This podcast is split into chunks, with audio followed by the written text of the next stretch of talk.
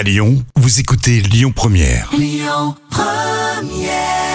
Jusqu'à 10h, le grand direct avec Yannick Cusy. Alors c'est vrai que l'été a du mal à s'installer, mais déjà on va dire que c'est la fin de la période scolaire. On regarde les bulletins pour savoir si ça s'est bien passé. Et a priori ça s'est plutôt bien passé pour euh, Sonia que l'on rejoint au téléphone tout de suite. Euh, Sonia Paco, bonjour. Bonjour. Bonjour, vous êtes la secrétaire régionale euh, de la CFDT et aussi d'ailleurs pour Lyon. Rhône, c'est ça Oui, hein tout à fait. Pas de bêtises. Et donc, fait. effectivement, je le disais, vous avez des bons résultats, un bon bulletin, puisque votre syndicat CFDT termine première organisation syndicale dans le privé en Auvergne-Rhône-Alpes. Euh, c'est plutôt une bonne nouvelle. Comment on prend les choses? C'est pas forcément un, un concours, mais j'imagine que ça fait plaisir, non? Bah, c'est plutôt une bonne nouvelle, surtout que ça témoigne en fait euh, bah, du travail qui a été effectué par nos militants et nos militantes euh, dans les entreprises, dans les administrations. Mm. Et puis effectivement, c'est historique, hein, puisque c'est la première fois que c'est le cas.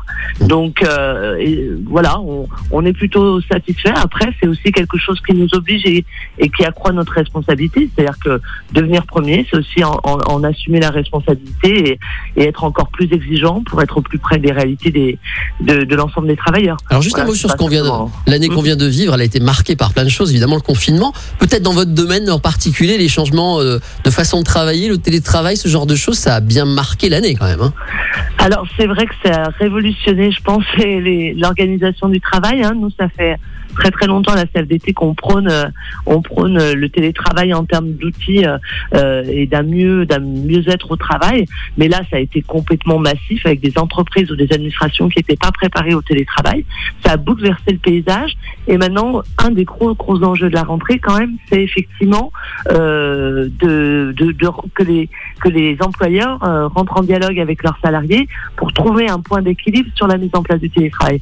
Parce que je- on, on pense qu'on on reviendra pas comme avant, Mm. mais il y a des ajustements à faire et surtout, faut prendre en compte euh, les salariés parce que certains ont très très mal vécu le 100% télétravail, d'autres euh, le plébiscite. Donc il y a vraiment quelque chose à tricoter avec avec ceux qui sont au plus près de de, de, de, de la réalité des, des organisations de travail. À votre connaissance, par exemple, à Lyon et dans la vallée du Rhône, parce qu'on a quand même beaucoup d'entreprises et des grosses entreprises, il y a, y a franchement euh, quelque chose qui a commencé sur ce sujet où ça a été un peu va comme je te pousse et on a découvert ça et, et voilà. Est-ce que c'est c'est en cours de réglementation ou euh, ça, ça se fait plus ou moins euh, bah, comme on peut, quoi, j'ai envie de dire Euh, alors bon, comme la crise sanitaire, on est quand même à plus d'un an et demi de crise sanitaire.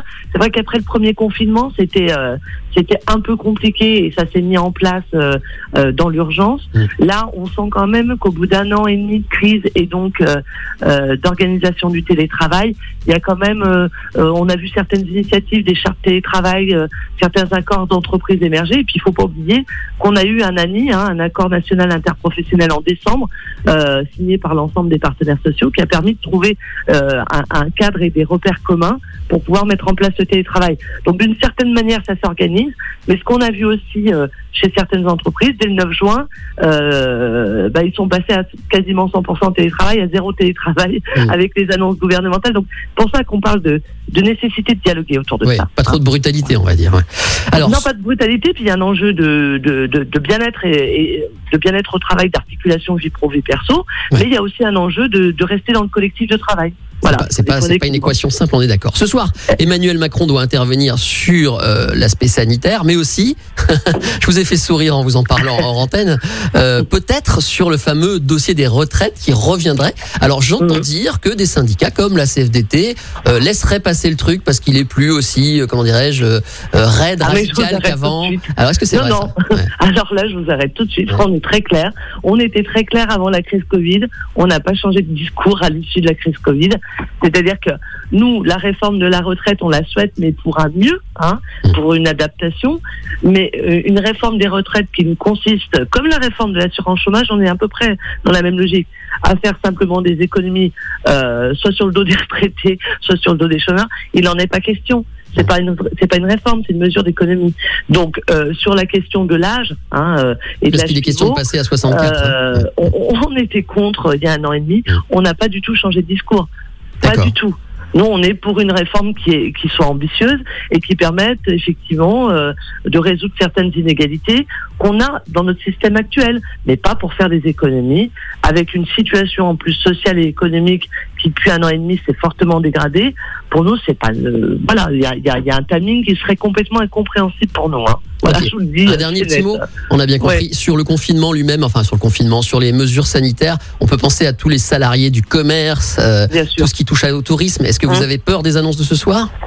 Bah, disons que nous, on est extrêmement vigilants sur ces secteurs-là et notamment dans les toutes petites boîtes euh, sur le passage qu'il va y avoir euh, à l'issue de, de, de l'arrêt des aides. Mm. Parce que ce qu'on a constaté, et on a les chiffres hein, sur le Rhône qui sont plutôt plutôt bons, hein, euh, on, on a moins de dépôts de bilan, euh, on a eu moins de dépôts de bilan en, en 2020 qu'en 2019, mais on sait que les entreprises sont sous perfusion. Donc dès lors, après que les aides vont, vont s'arrêter, euh, ça risque d'être la catastrophe.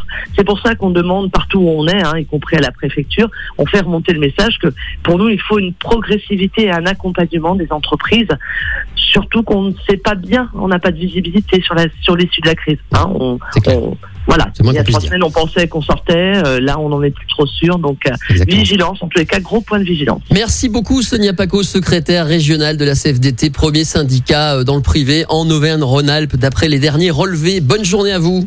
Bonne journée, merci. Au revoir. Écoutez votre radio Lyon Première en direct sur l'application Lyon Première, lyonpremière.fr et bien sûr à Lyon sur 90.2 FM et en DAB+. Lyon Première